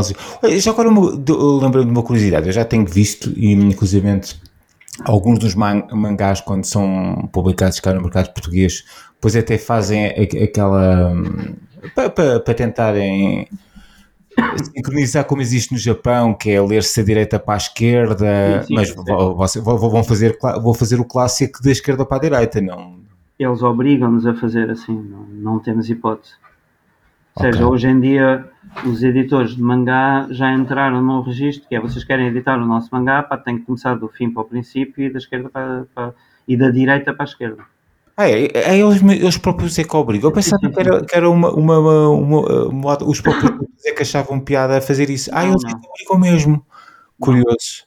Nós, todos os contratos que fizemos até agora obrigam. Eu sei que ocasionalmente há contratos que não obrigam, mas eu, também os leitores de mangá querem, ok? Porque eu pois, lembro... já ficam viciados. Sim, sim. Quando, sim. Eu, eu lembro-me quando a gente anunciou os nossos primeiros mangás, foram das primeiras perguntas que nos fizeram. Foram, foram, vocês vão editar isto no sentido japonês, normal, não é? Do fim para o princípio e da direita para a esquerda. Mas pronto, temos esse mangá, pá, e depois temos, temos uma homenagem ao Blueberry, que ainda não sabemos se vamos editar em dois álbuns, como saiu em França, ou se vamos juntar tudo num. Temos esse mangá do Hirata, temos três séries novas de mangá, mas eu, como ainda não assinei os contratos, não posso dizer quais são.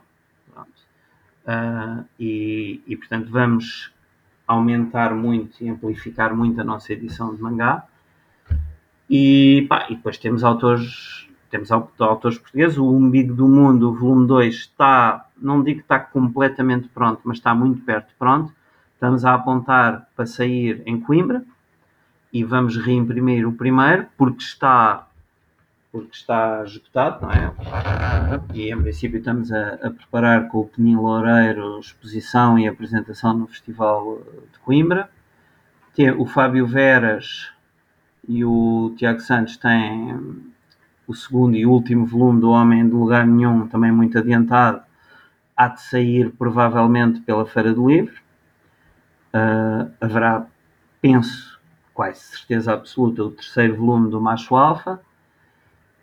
Epá, e temos mais três ou quatro livros de autores portugueses no bolso, que eu não vou adiantar muito agora, mas é, é um policial a preto e branco, é uma adaptação do Dom Quixote, muita gira, mas que provavelmente não ficará pronta para o ano que vem. Eh, pronto, temos, eu diria que para o ano vamos editar entre 8 e 10 livros de autores portugueses, aí uma dúzia de livros de franco-belga, ou vindos de, de, de, autores franceses, incluindo o do Marini, o segundo volume do, deste noir burlesco, incluindo o Blueberry, etc. Epá, e provavelmente mais quatro ou cinco outros livros, incluindo um novo Tex ou dois, e um Dylan Dog, isso tudo. Epá, o normal do nosso catálogo, algumas adaptações literárias e bastante mangá. Eu diria que o mais certo que a gente para o ano vai lançar para aí uns 15 mangás. 15 mangás, ok. Pronto, é, é, provavelmente gostariam de ter, ter, acesso àquelas grandes séries que os miúdos gostam muito, mas essas são, é muito complicado, porque os direitos ah, Eu acho que nós, nós vamos fazer eu vou desvendar um bocadinho o nosso plano. Vamos fazer duas séries, uma que é ongoing e tem um anime, não é uma série de primeiro plano, mas é uma série que é relativamente conhecida e que está a tornar-se mais conhecida. E outra série é uma série assim super edgy e gritty, não é muito, é um mangá especial, é uma espécie de um policial é uma série fechada em 12 volumes. A outra a gente ainda não sabe quantos é que vai ter. Mas é, é uma série que, não sendo muito conhecida, nos sítios em que saiu teve imenso sucesso e que pode, pode vir a ser assim um bocadinho um sucesso de culto. Estás a ver? Vamos ver. Sim, vamos ver se. se É, é um tal. é, Nota-se isso até mesmo quando olhamos para, para as FNAC, e isso nota eh, a secção de, de mangá está cada vez a aumentar mais. É imenso, mercado. mesmo, muito, muito. É o mercado. Está bem, olha, José, eh, falámos sobre vários assuntos, agradeço-te imenso a disponibilidade para esta entrevista. Deu para falar também do- de outros aspectos mais pessoais, que é sempre interessante para, para os ouvintes do podcast.